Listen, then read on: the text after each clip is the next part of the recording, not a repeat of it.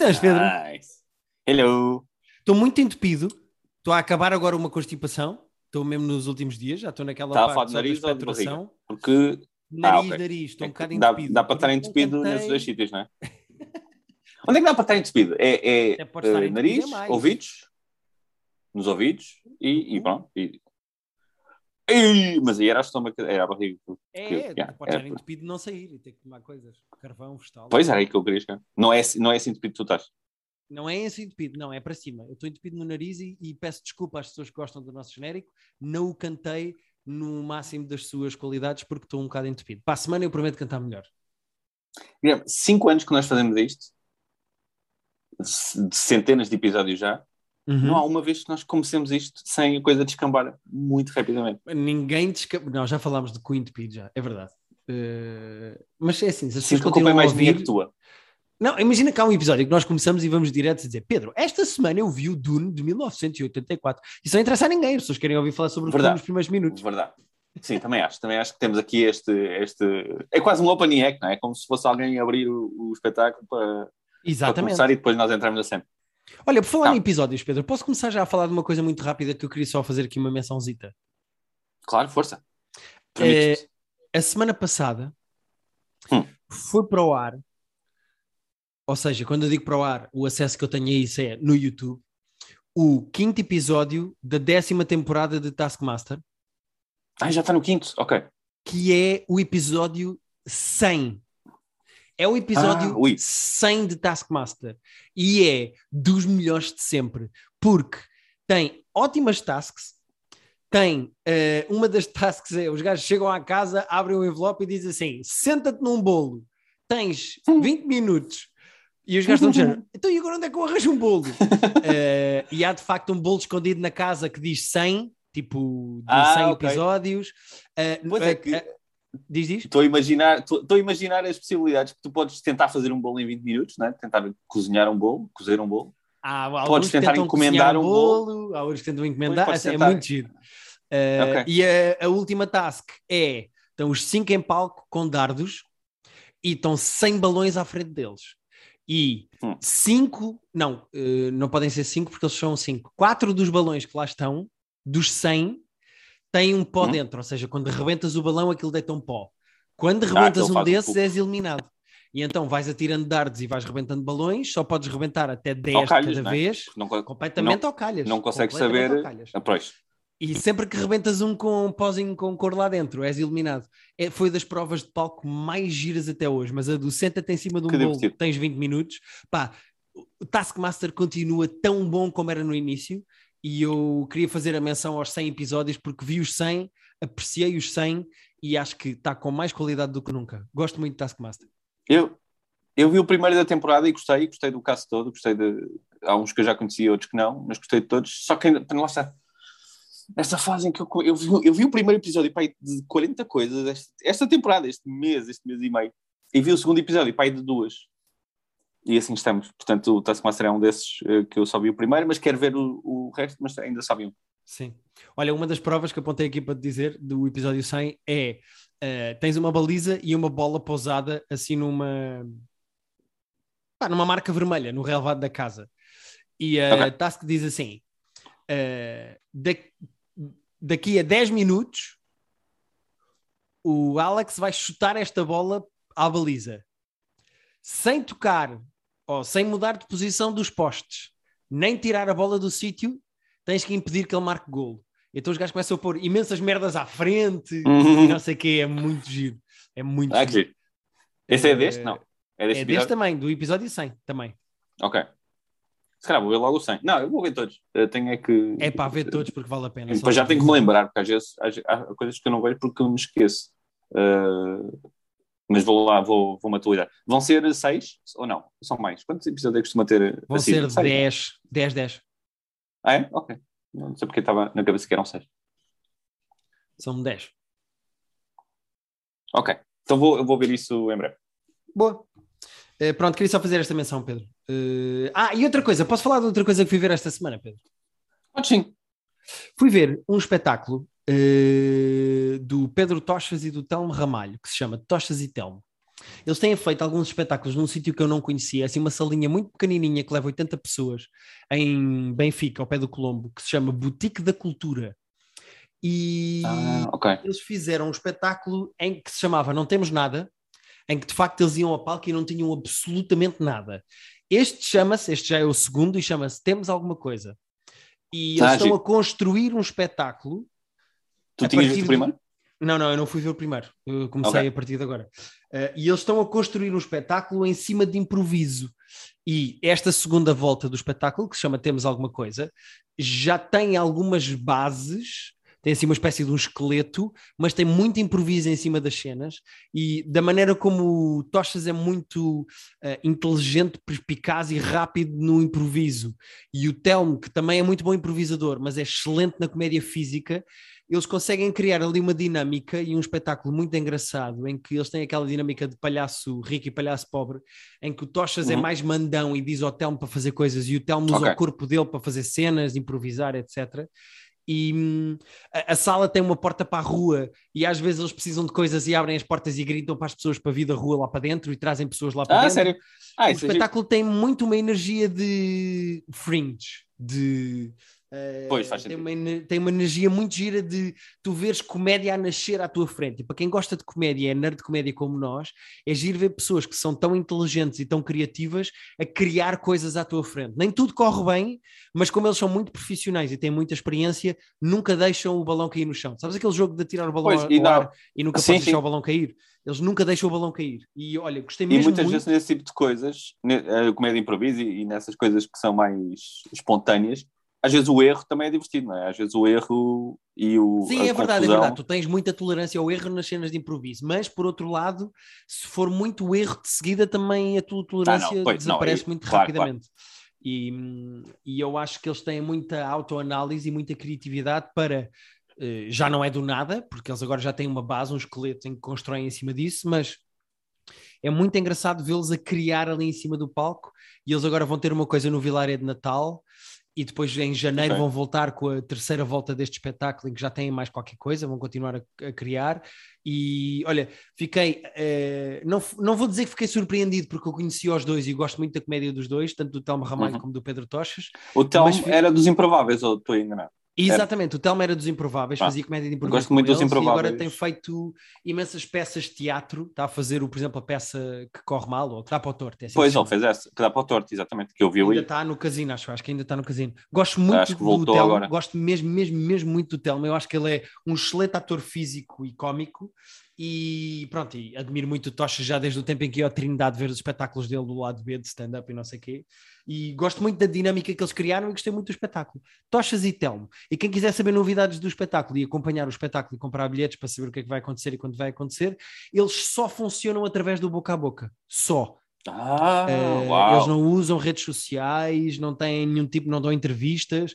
O espetáculo funciona através do Poxa. boca a boca. Portanto, se vocês quiserem acompanhar e estarem em cima disso, eh, no- podem subscrever a newsletter do Pedro Tochas e o Pedro Tochas vai dando novidades lá, senão é boca a boca, como está a acontecer aqui nesse Sendo podcast. que esse espetáculo que tu viste já acabou, não é? Foi, foste ver a última data. Eu fui ver a última data deste. Portanto, agora as pessoas vão ter que apanhar o temos mais coisas, não sei como é que se vai chamar. Temos mas, ainda eh, mais coisas. eh, exato, ter- vão ter que apanhar a terceira, a terceira versão, mas há, há outras coisas deles para ver também. Mas Sim. específico já não pode. Este, este aqui não, este já acabou. Muito bem. Onde é que, onde é que era isso? Benfica, tens tu? Essa sala? Uh, Boutique da Cultura em Benfica, ao pé do Colombo. Ok. E mais, ouvi dizer que, visto o filme original, que nós vamos ver a versão nova hoje à noite.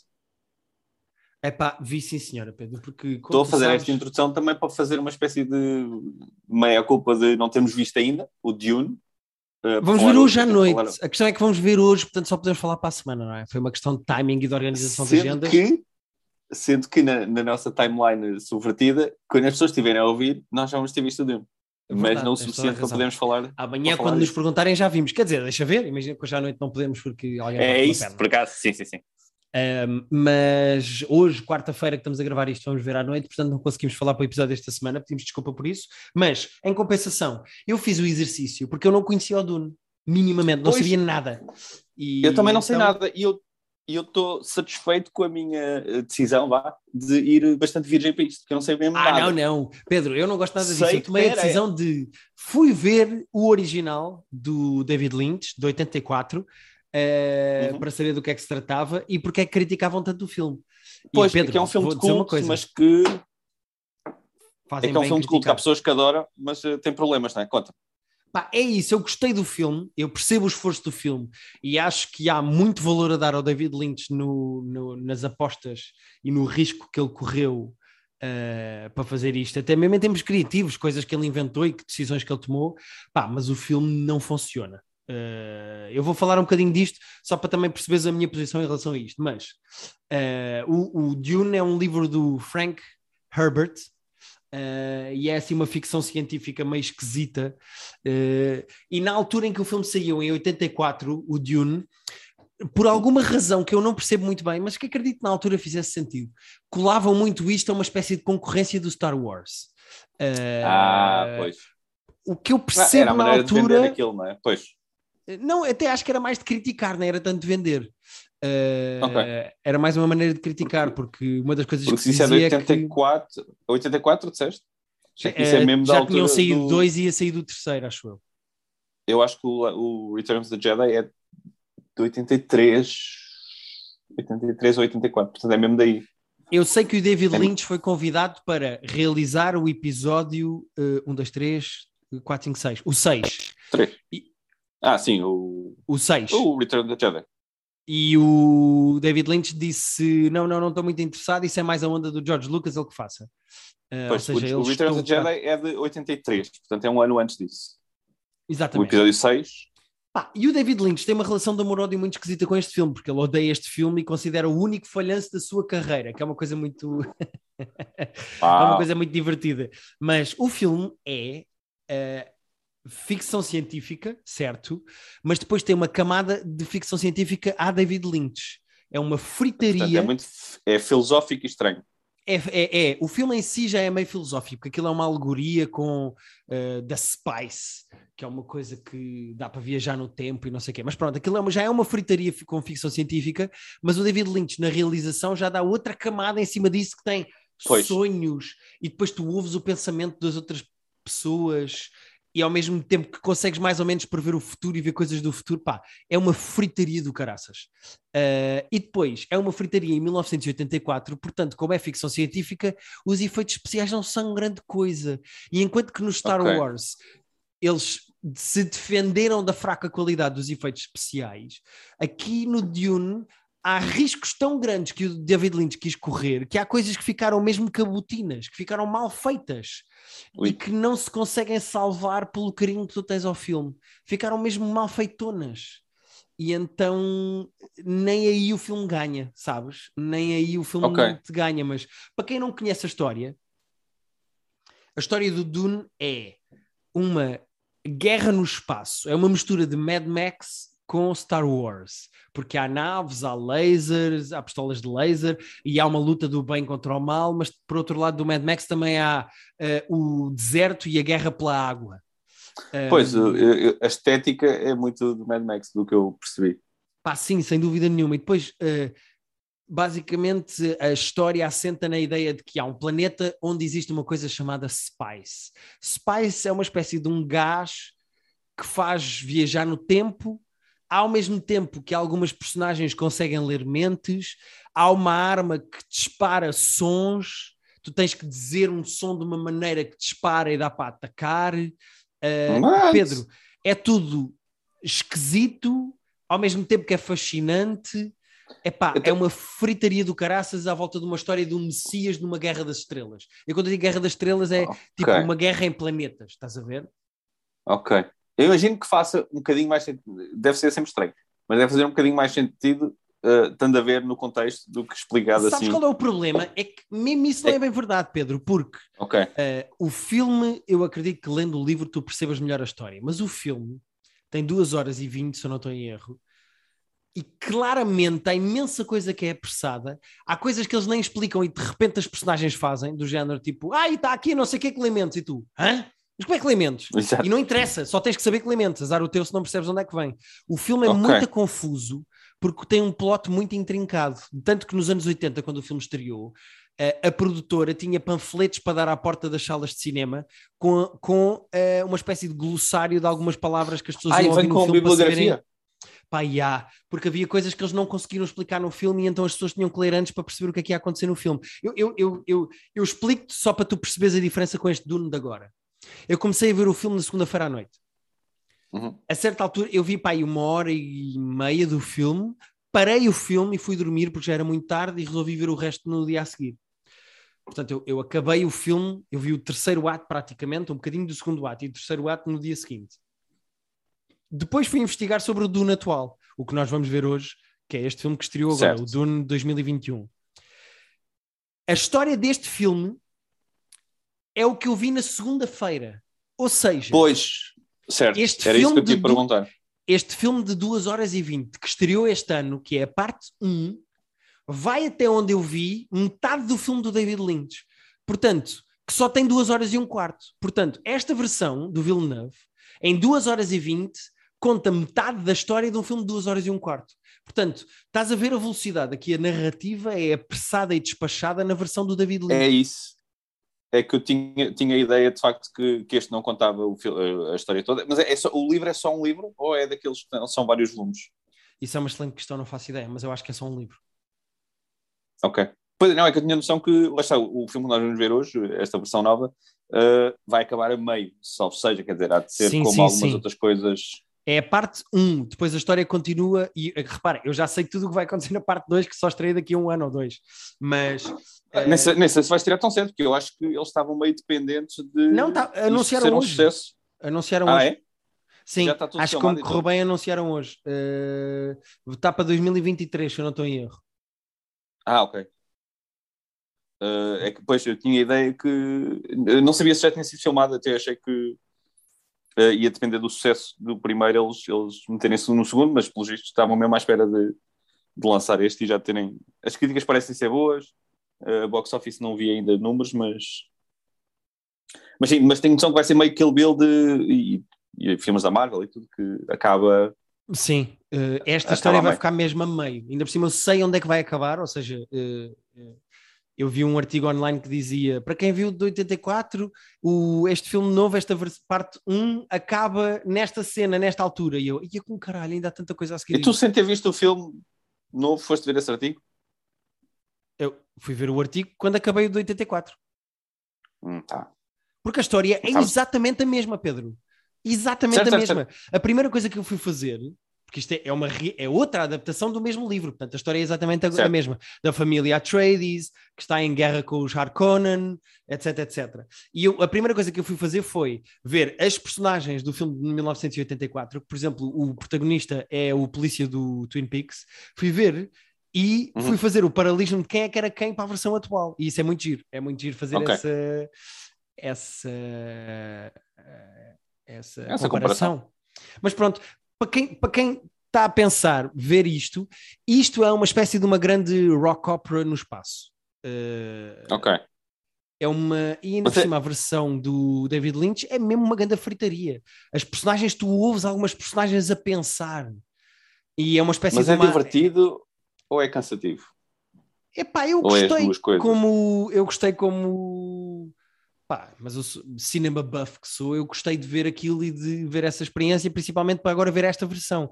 Mas eu não sei se uma pessoa que não tem interesse em ficção científica e que nem sabe muito bem se quer ver o Dune, se vai ter interesse em ver uma coisa de 2 horas e 20 que é um falhanço do David Lynch, estás a ver? Certo. Eh, ainda por cima é uma coisa tão frita. Pedro, eles lutam com sons. Eles dominam a arte de Não. projetar um som e isso atacar. Tipo, é uma Tudo o fritaria tão disseste- grande.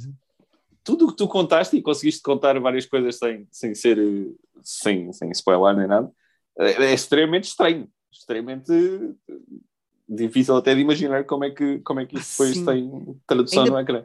Ainda por cima, depois, eu não sei se isso é do David Lynch ou é mesmo do livro, mas eh, acredito que seja do David Lynch e já vou explicar porquê.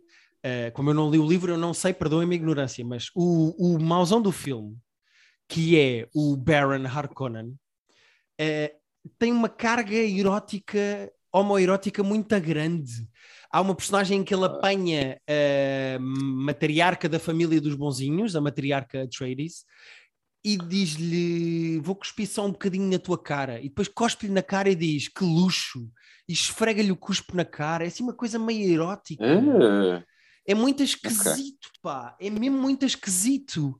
É uma, é, pá, é uma coisa tão frita, tão fora, mas um universo tão, tão esquisito, pá, que ou aprecias ou achas aquilo mal feito e, es- e estranho e mau. Que é o que eu acredito que a maior parte das pessoas sentiu quando viu aquele filme do David Lynch, incluindo o David Lynch, que não gosta do filme e considera o único falhanço da sua carreira. Mas estou curioso para ver como é que eles fazem esta versão mais mainstream e mais eh, atual do filme e da história.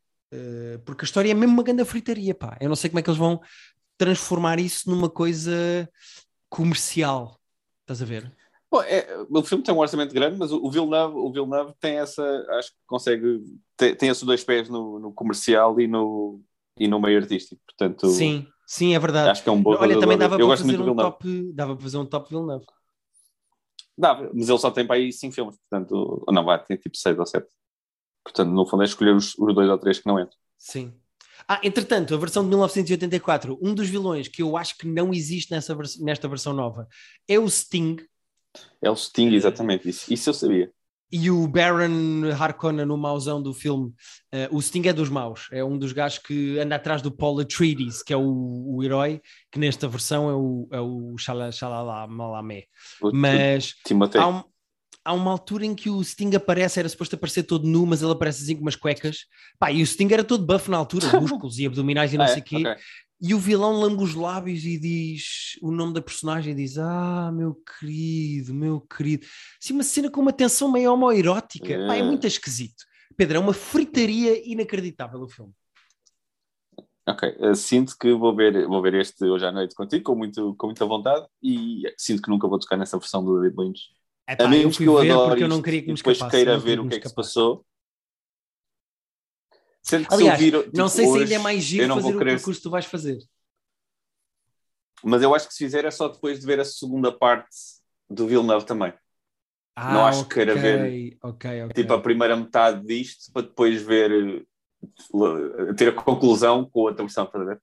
Pois então, para veres, vai ter que ser primeiro agora esta versão e só em 2023 é que vais poder É, ver mas outra. também acho que não ia ter vontade antes disso, portanto. Sim, percebo. Tá bem. Isto, Pedro. Então, Dune 84.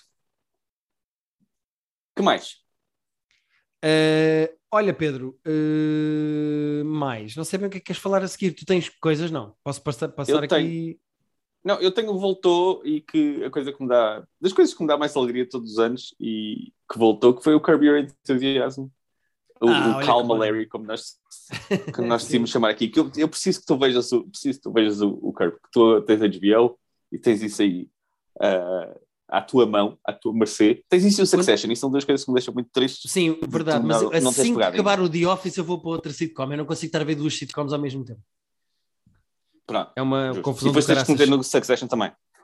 Sim, senhora. Ah, Sim, é senhora. que, pá, o, o, o Curb, eu estava a ver o Curb ontem, saiu o primeiro episódio da, da décima primeira, acho eu, ah, temporada, e depois estava a pensar, o Curb, o Curb Your Enthusiasm não tem necessidade nem vontade nenhuma de desenvolver personagens e ter eh, a relação entre elas ser importante para o É espectador. a Seinfeld, não é? É a Seinfeld, mas é, aqui ainda No é mais- eu hugging, no growing, que eram as duas regras do Seinfeld. Pá, eu tenho estado a rever o Seinfeld também paralelamente e pronto, isso nota-se muito essa, essa, essa questão de ninguém quer, ninguém quer saber, tipo, eles não querem saber se tu gostas de, daquele agente ou não, se tu te relacionas com eles ou não. São todas pessoas horríveis e, e no Curb então é mesmo parece que é um puzzle que, o- que, o- Larry David monta de como é que, como é que isto vai ser engraçado. Não me interessa se, se vocês acham que eu sou assim, se vocês acham que eu sou assado, se vocês querem que isto aconteça à personagem. Não. É engraçado ou não é engraçado? E este episódio é muito tonto, mas é muito engraçado porque ele faz, ele, ele faz, ele tem estas ideias muito giras. Ah, e tem, depois tem uns cameos muito bons que ele, que ele consegue sempre. Então, neste episódio, estão a acontecer várias coisas, mas um dos plot points é tens a Lucy Liu, que o Larry David está uh, a ir em dates O Larry David está tipo no terceiro date com a Lucy Liu. Nunca na vida. E eles mas sim, vão- mas sim, mas estou a ouvir. Mas eles vão jantar à casa de uns amigos e o jantar é na eles estão na sala a beber o copo e depois o jantar é no, no pátio exterior. E quando eles estão a sair para o pátio exterior, há uma porta de vidro daquelas transparentes e o Larry não vê e bate com a cabeça na porta. Pronto. Que é Ok. tonto e a maneira que ele bate com a cabeça é tonto. Só que o que acontece? Depois desse momento, a Lucy Liu, que estava interessada nele, e estavam, já tinham tido uns dates e as coisas estavam a rolar, a Lucy Liu, tipo, fica boa da fria e, tipo, afasta-se e faz quase ghosting. E depois os amigos dizem, pois é, porque ela, nesse momento, deixou de te ver como um ser sexual e passou-te a ver mais como um velhinho que vai contra as coisas. Pá, e esse Ok. tipo de ideias que ele tem, que todos os episódios são, são este tipo de ideias extremamente palermas de, de regrinhas e de... que o Seinfeld também já tinha. De regrinhas da vida e de, e de coisas que podem ser aplicadas a toda a gente que funcionam muito bem e tem muita graça este episódio. Portanto, voltou o Kirby e estou muito contente. Ok. E tens de Boa. te meter a ver isso. Tenho que ver, tenho que ver. Está na minha lista, está, mas eh, como se nota, ando a ver tanta coisa. Hum, ah, ainda para mais, Pedro, uma das coisas que eu tinha aqui para falar contigo é acabou esta season de American Horror Story. Eh, Ah, ok. falei, falei no início, quando tinha para quando começou. Pá, e entretanto aconteceu uma fritaria à meio da temporada. Eu nem sabia, só depois é que fui investigar e percebi. Mas hum, nós falámos muito do Ryan Murphy, de- já falámos disso no outro episódio quando eu falei do American Horror Story. Mas as temporadas têm 10 episódios e normalmente Uhum. os 10 episódios são um arco e uma história. Nesta temporada eu descobri que isto se chama Double Feature e então os primeiros seis episódios eram aquela história que eu tinha contado Ah, ok. comprimidos para a criatividade e não sei o que, não sei o que mais, e de repente os últimos quatro episódios são outra história completamente diferente sobre Uau, como os ok. alienígenas estão cá desde os anos 60, 70 e faz assim uma espécie de uma recriação histórica dos anos do Nixon e do Kennedy e como eles já sabiam e Roswell. Ah, ok.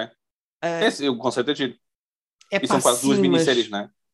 são duas minisséries, uma com seis episódios e outra com quatro, mas eu não acho nada, nada fica verdadeiramente bom ou genial. Fica tudo muito na base do ah, ok, Ah, pois, engraçado. Isso, yeah. Isso, é o, isso é o carinho do, do Ryan Murphy, não é? Ah, sim, o que é uma pena porque eu acho, eu volto a achar esta temporada do American Horror Story que acabou esta semana passada mais uma temporada fraquinha. eh, Houve alguma Tem- das duas histórias que fosse melhor que a outra?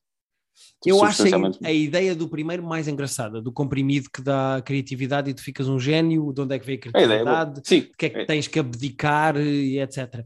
A segunda é só do género, ah, os aliens estão cá e querem criar um híbrido porque o planeta deles acabou, querem criar um híbrido entre alienígenas e humanos e então raptam humanos para fazer testes e para terem bebés. Pá, e então é do género tipo, olha aqui a Anakin Onassis, olha aqui eh, eh, o Nixon, olha aqui o Roosevelt, o Roosevelt não, o Kennedy. E- Pá, e é do género tipo, está bem, ok, pronto. E é uma espécie de um reinventar da história muito divertido com alienígenas pelo meio. É, mas- eu, eu, eu, eu acho piada esse género de, de reinterpretações, mas, mas quando são quando tem alguma substância, que normalmente não é o caso do, É pá, do Ryan Murphy. Não acho mesmo. E depois pelo meio, ele gosta, eu já percebi que o Ryan Murphy gosta muito de pegar em teorias da conspiração e fazer séries em que as torna possíveis ou Uhum, eh, palpáveis ou prováveis. certo. E depois a certa altura já há uns reptili reptilianianos cá que estão metidos também no governo e que são outro tipo Ah, claro, de alienígenas, pois. que é para dizer, sabes aquela teoria maluca do Fortune, que é os, os lizard Sim, sim, people que também mandam e não sei, pá, e é do género, isto não é interessante narrativamente o suficiente para o que tu estás a tentar fazer. Eh, Uhum. E então fico, fiquei um bocado triste, porque nem a, nem a outra história acabou muito engraçado, nem esta tem pernas propriamente para andar, eh, pá, fica assim uma espécie de um híbrido meio esquisito que eu não acho muito interessante, mas pronto. Eh, achei muito meh. É pela rama como, como ele costuma fazer. Mas tu continuas na série, não é? Tu não desistes da série. Como as Eh, eu- temporadas são, são soltas, eu percebo que. Pois é isso, é mais fácil tu pegares na a nova, seguir, exato, é isso mesmo, é mais fácil pegares na próxima, a próxima há de ser outra história completamente diferente, e eu já percebi que na Disney assim, Plus, tem, sempre a, tem sempre a promessa de poder ser boa. sim, e eu gosto dos atores, por exemplo, o Evan Peters e não sei o quê, eu acho que, que ele tem bo- bons atores. Eh, eu descobri agora recentemente que na Disney Plus, há- além de esta, esta, acho que é a décima temporada, ou décima primeira, se eu não estou em erro, ter estreado lá, ou seja, vai começar a sair um por semana desta temporada que eu acabei agora. Um, ah, ok. Estão também umas mini features, são assim uma espécie de uns mini episódios de American Horror Story que se chamam American Horror Stories no plural, que são episódios okay. pequeninos que são só histórias soltas, que têm a ver com os universos do American Horror Story, mas e eu nunca vi. Pá, e é do género, será que eu quero? Tipo, eu não sou fanático disto o suficiente para estar a ver isto, mas pronto, mas está lá na Disney Plus, para quem quiser ver. mas alguém é, também pergunto-me isso. Epá, já viste a quantidade de coisas em que se desdobrou o universo da American Horror Story? Ainda é muita coisa. Certo, certo, certo. A, uh... a minha questão é quem é que pediu isso, não é? Epá, as pessoas que pagam a Ryan Murphy andam a pedir. Sim, sim, sim, mas eu, depois não sei como é que as pessoas uh, que pagam o Ryan Murphy fazem, fazem, acham que há esse interesse e receita, eu acho que há muita gente a ver, acho eu. Acho que há muita gente a ver, suponho eu. Mas não sei. Okay. Não me lembro Entre... se, não lembro se já tive alguma conversa sobre, sobre American Horror Story na vida. Ou se ouvi alguém falar da American Acho que só comigo. Tipo... Acho que eu sou a única pessoa que tu conheces que vê, acho. Sim, sim tem que acabar Mas com pronto, isso. esta temporada que eu estava a dizer é a 10 e a, a décima primeira, a décima segunda e a décima terceira já estão encomendadas. Ou seja, ele ainda vai fazer mais três da American Horror Story. Nossa senhora, que compromisso ah, ainda por cima. Uh, portanto, agora, agora é para ver, pensa nisso. Agora pensa. Agora pensa. E é isto, Pedro. Pronto, aproveitei só que estavas a falar disso para, para dizer que, como terminou a temporada, queria só fazer aqui o meu uh, apanhado do fim da temporada. Teu update. Exatamente. Sim, senhora.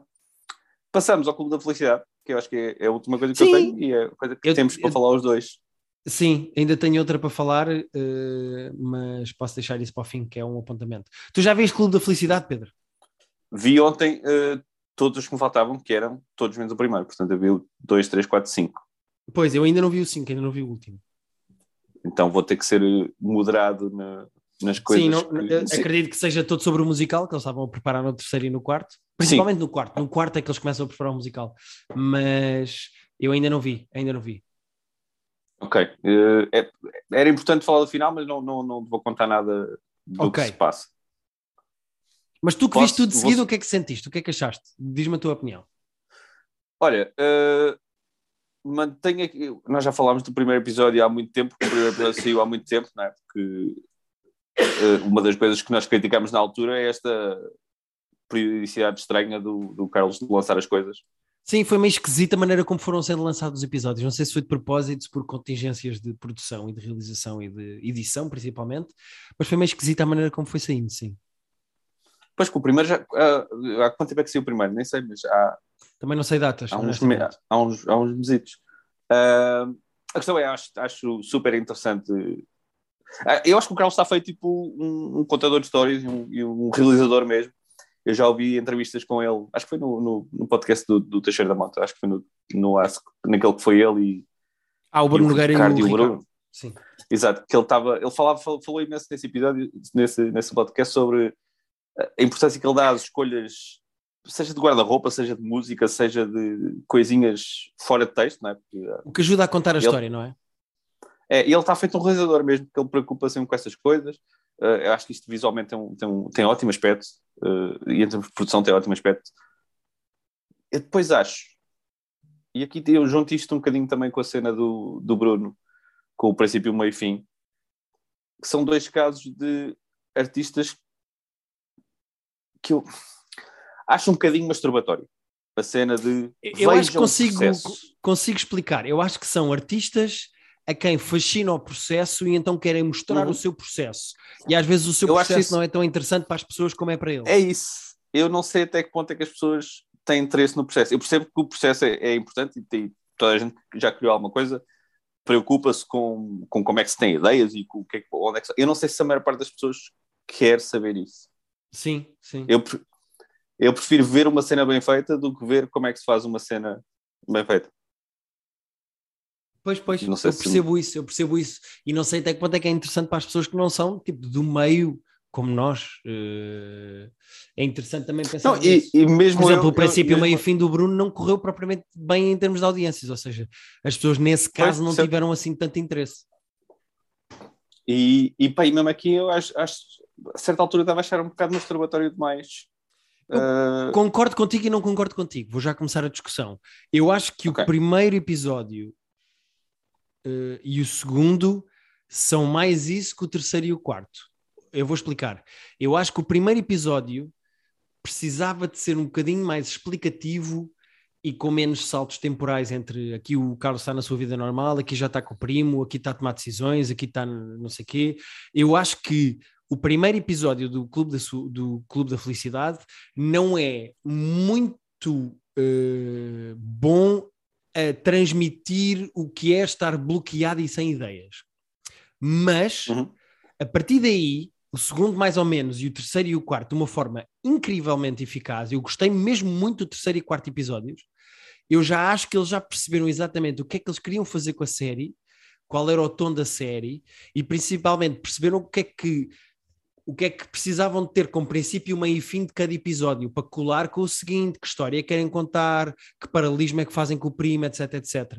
E, e se tu reparares em momentos como a venda do carro, eh, o gravar do filme francês com a atriz, eh, Uhum. etc, etc, esse tipo de momentos já estão, como tu já sabes ao que vais, com uma camada sim, de já, baixo já de tem um, con- explicação. sim, já tem um Exato contexto. como tens o contexto, já te consegues rir com as coisas. E eu acho que o primeiro episódio, completamente, na sua totalidade, e o segundo, parcialmente, não conseguem transmitir isso.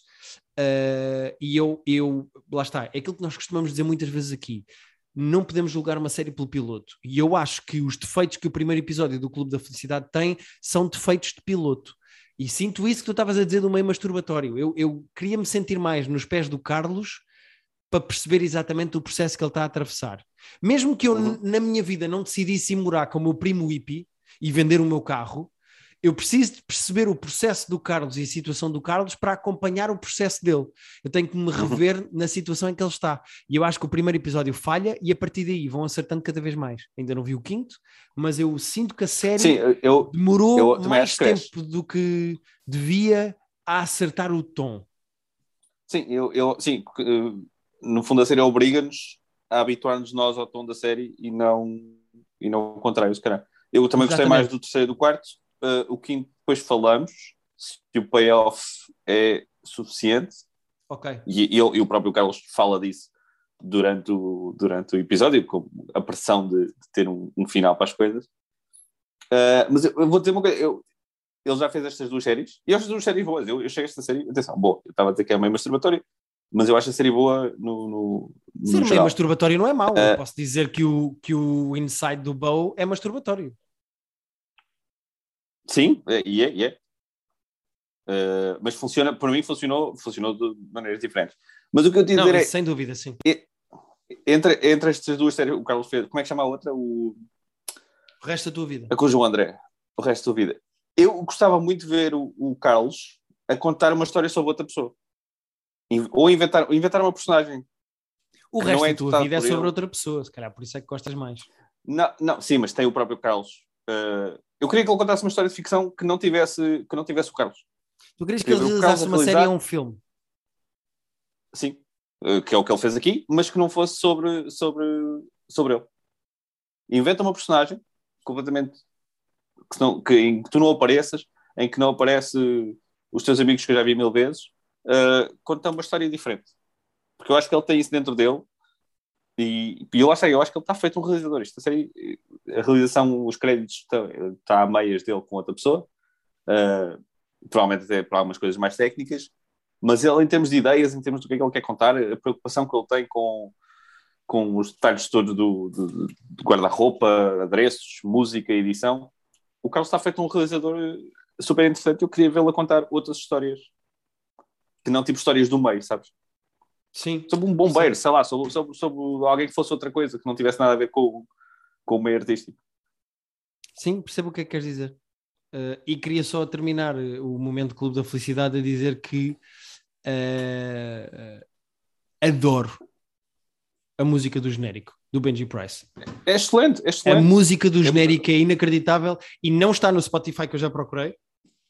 E eu gostava que estivesse só para eu poder ouvir em loop enquanto faço outras coisas. Eu adoro, adoro a música do genérico.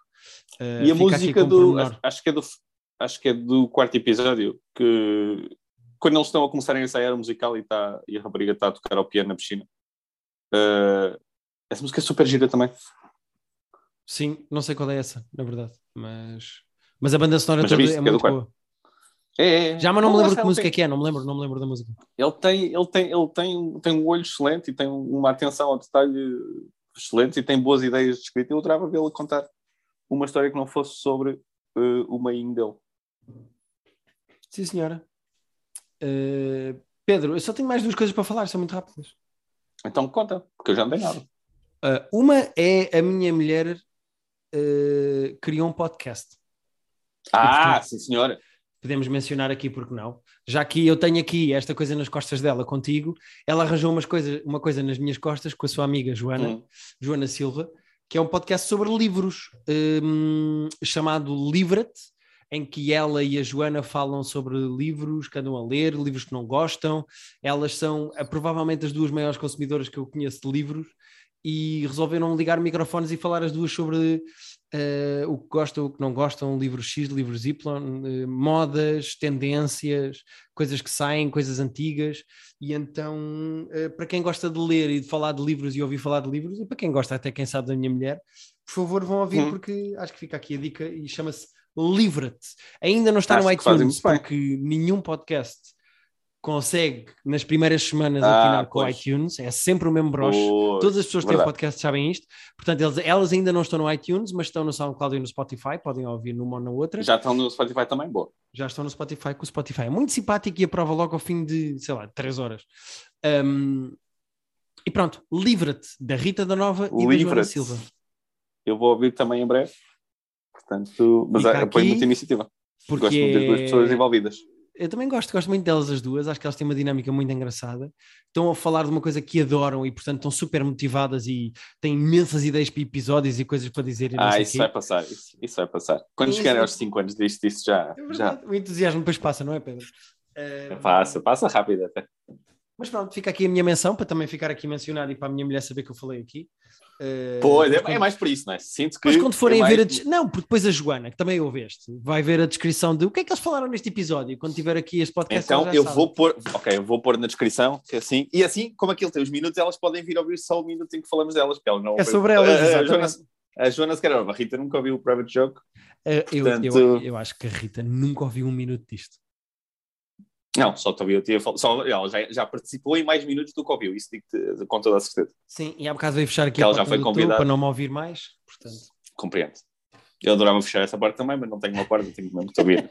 mesmo nos ouvidos, estou de fones, a tua voz entra mesmo direto no meu cérebro. Um, Pedro, só tenho mais uma coisa muito rápida para falar. Uh, tu sabes como Hum. eu adoro os jogos indie, assim aqueles joguinhos pequeninitos, rápidos e, e muito divertidos, que não são daqueles jogos que custam 80 euros na loja da PlayStation Então, mas- e da Xbox. Fizeste uma pausa no Far Cry para jogar outro jogo? Sim, sim, porque o Far Cry estou a jogar com o meu irmão só. Ah, pois é, é, tem essa contingência que eu já não estava a lembrar. Pois é, tens a contingência de. Exatamente, exatamente. E então comprei um jogo hum, que custa. Eu acho que paguei 14,99 por ele. Hum. Eh, mas é possível que neste momento esteja a menos do que isso, está a 11,99 ou 10,99. Eu não sei quanto é que o jogo está a custar neste momento, mas o jogo chama-se Journey. Eh, Ah, compraste o Journey. Ah, o Journey é clássico. O Journey é. é, é um- é- é- Já jogaste? Eu nunca Primeiro- joguei. Eu não joguei, mas tive quase para comprar na altura, não sei porque não comprei. Mas o Journey é assim dos primeiros mega sucessos de, de indies, assim para consolas de. Pá, exatamente, sabes que tu já me tinhas falado deste jogo e o meu irmão eh, tem um Excel com o top dele dos jogos que ele gostou mais de jogar na vida e estava lá o Journey em terceiro e eu, porra, tu tens um jogo que eu não conheço lá Yeah. nenhum em terceiro e ele, pá, vai comprar imediatamente este jogo e joga. E no domingo, O Journey é o quê? De 2011, pai?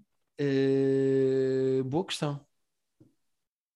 Boa questão agora que tu se- levantaste, Pedro. Investiga lá aí no instante. O Journey já tem uns anos, eu lembro que o Journey foi assim dos primeiros. É de 2012 Ah, estava perto. Tá e bom. ganhou um BAFTA de melhor videojogo. Uau, ok. Nem, nem sabia que o Eh, BAFTA estava a dar prémios de videojogos, mas. Para quem não conhece, eu vou explicar. O jogo é de uma produtora chamada That Game Company e é, vou já dizer, o jogo mais bonito que eu já joguei na minha vida. Yeah, Eh, tenho ideia disso. o jogo é. Não tem diálogo, não tem uma única linha de diálogo e o objetivo é, no início mostra uma montanha e uh, tens que levar a tua personagem até ao topo da montanha. Só isso. Uhum. É a premissa disto. É Mas é meio. simples. Mas a montanha tá- é meio deserto, não é? Sim, aquilo tem uma espécie de um deserto, depois a certa altura tens assim umas coisas que tens que. Uma espécie, não é bem plataformas, nem obs- obstáculos, mas tens assim um percurso que tens de percorrer para lá chegar. Pá, e a meio do nada, estou a jogar o jogo e aparece-me outro bonequinho exatamente igual a mim.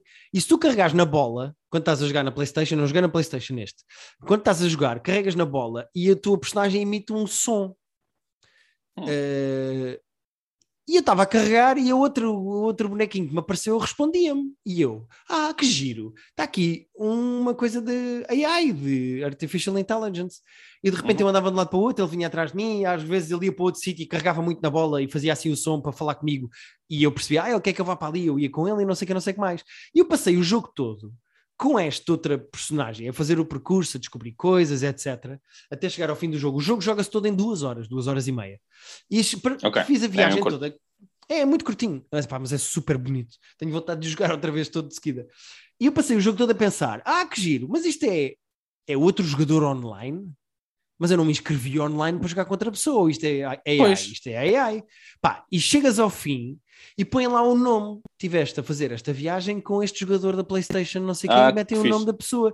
Portanto, eu tive o jogo todo emparelhado com, Com outro outro ser humano jogador. sem, de sem facto, ter certeza. sem saber, digo-te uma coisa, é a experiência de multiplayer mais simpática, bonita e orgânica que eu já tive em toda a minha vida. Porque nós fizemos os dois juntos o jogo, eu nunca comuniquei com ele, não sei quem é aquele estranho, não falámos, não há nenhum tipo de chat ou de voice chat, ou não há nenhum sítio onde eu Pois, possa estava a escrever. pensar. E Contrasta comuni- bem com a tua, com a tua experiência do Warzone. é? É, a mandar marroquinos e espanhóis insultam e para- gritam. Pá, e foi espetacular a viagem toda que fiz com aquela pessoa que não conheço de lado nenhum, não sei quem é, nem nunca vou voltar a saber. É, Pois, é, é nunca uma vais saber, é? experiência tão bonita, tão Tem- orgânica. É meio poético, mas é- parece-me que o jogo é meio poético também em si. Portanto, Pá, é giro que essa parte da experiência também seja, também seja poética. É, é lindíssimo mesmo. Eu acho que é, eh, ao mesmo tempo que tens eh, a diversão de estar a jogar um jogo, aquilo é quase meditativo.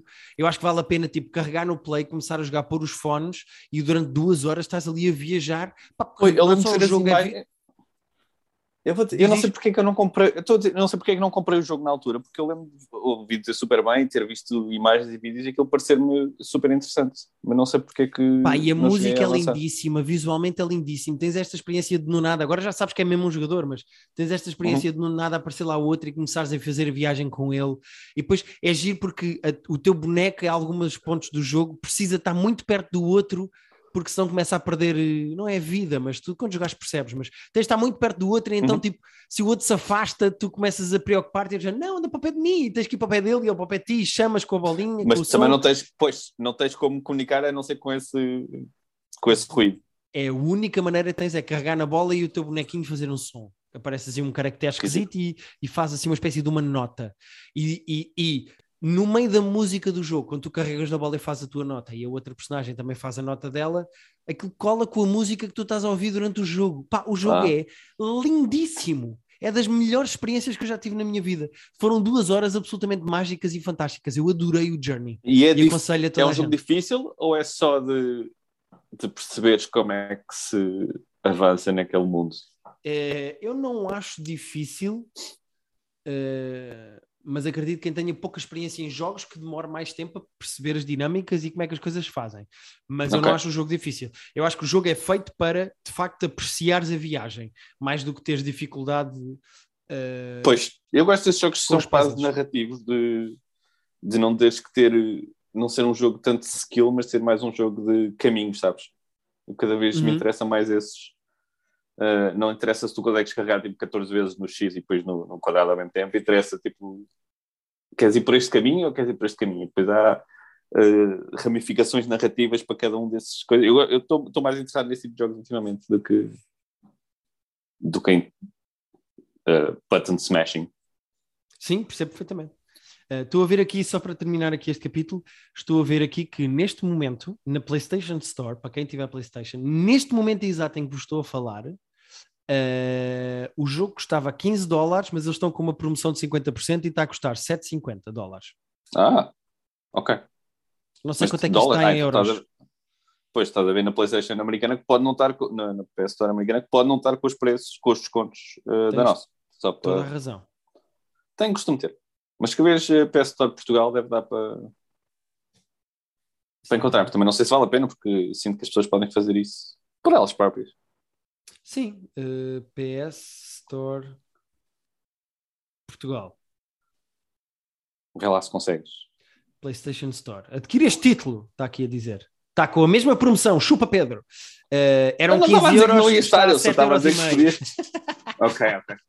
E a oferta termina a 27 do 10, que é ontem, porque nós estamos a gravar isto na quarta-feira. Também. Eh, Eu juro que estava a achar que isso ia acontecer. É pá, que Então, giro. então, Malta, a promoção que nós estamos a falar enquanto gravamos acabou ontem enquanto estávamos a gravar. Portanto, o Pedro ainda vai a tempo de ir imediatamente gravar, gastar 7,5€ ai, ai. para vocês aqui. Ah, não, eu, eu, eu, vou, eu vou estar do lado dos meu, do meu público e não vou usufruir de coisas que o meu público não pode fazer Oh, o Pedro, deixa de ser estúpido, são 7,5€ que tu poupas, não sejas falso. Não estou brincando. ai, ai, esta palhaçada agora. Olha, Sabes que eu nem sei se consigo ligar a minha Playstation neste momento sem ter que fazer atualizações. Até mas faz Mas- atualizações? Pois, mas depois vou estar duas horas e meia no cinema contigo. Ah, mas se ligares agora, ainda vamos para o cinema só daqui a duas horas e meia. Pois, está bem. Estás a arranjar problemas onde eles não existem. Tens, É. tens uma razão, tens uma razão. Mas pronto, não temos absolutamente mais nada para falar esta semana, nem eu nem o Pedro. Uh, fica aqui a promessa que para a semana vamos falar do Dune, parte 1 do Villeneuve, que, vai estrear, que estreou agora uh, e que vamos ver hoje. Portanto, vimos ontem, Uhum. vamos falar para a semana. E pronto, e obrigado por nos ouvirem, obrigado por estarem desse lado. Nós esta semana no nosso Patreon, só para ficar aqui a Ah, nota. eu ia dizer, estava a achar estranho. Fizemos, por causa do Orçamento de Estado e da discussão do Orçamento de Estado, resolvemos fazer um top 5 de filmes sobre dinheiro. E não vou fazer spoiler do top, porque há bons filmes sobre dinheiro, mas Uhum. se vocês gastarem do vosso dinheiro e forem ao Patreon, têm não só este top 5 de filmes sobre dinheiro, como têm para a semana o nosso filme club com um filme bom, que vai ser qual, Pedro? Tu é que já viste, eu nunca vi. Vai ser um filme que, e agora vou fazer spoiler, está num dos nossos top 5 de hoje. Pedro, é, o filme de as pessoas já sabem em 92. quem é que está, porque se eu não vi e tu viste. Está bem, mas vão ter que ver com essa informação. Sinto que conseguem. Ah, um filme de 92 chamado Glenn Gary Glenn Ross, que é um filme escrito pelo David Mamet e que eu vi há já vários anos e gostei muito e estava com vontade de rever. E o que é o Film Club, se não uma desculpa para eu ah, rever os filmes bons que, que eu gosto.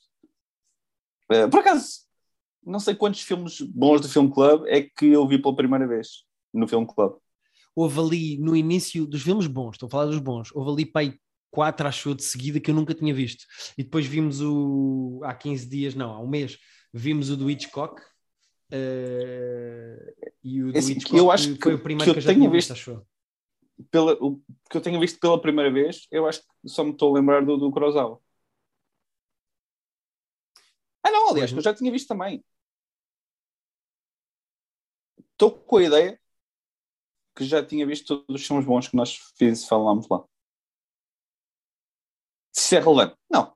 E, aliás... eh, Verdade, não sei porque é que não acabámos isto já há dois minutos. Eh, mas pronto. É, ou há É. dois, ou há. Eu ia dizer há dois anos, portanto, vê lá tu como é que nós estamos a. Há dois anos nós acabámos, o problema foi depois voltarmos.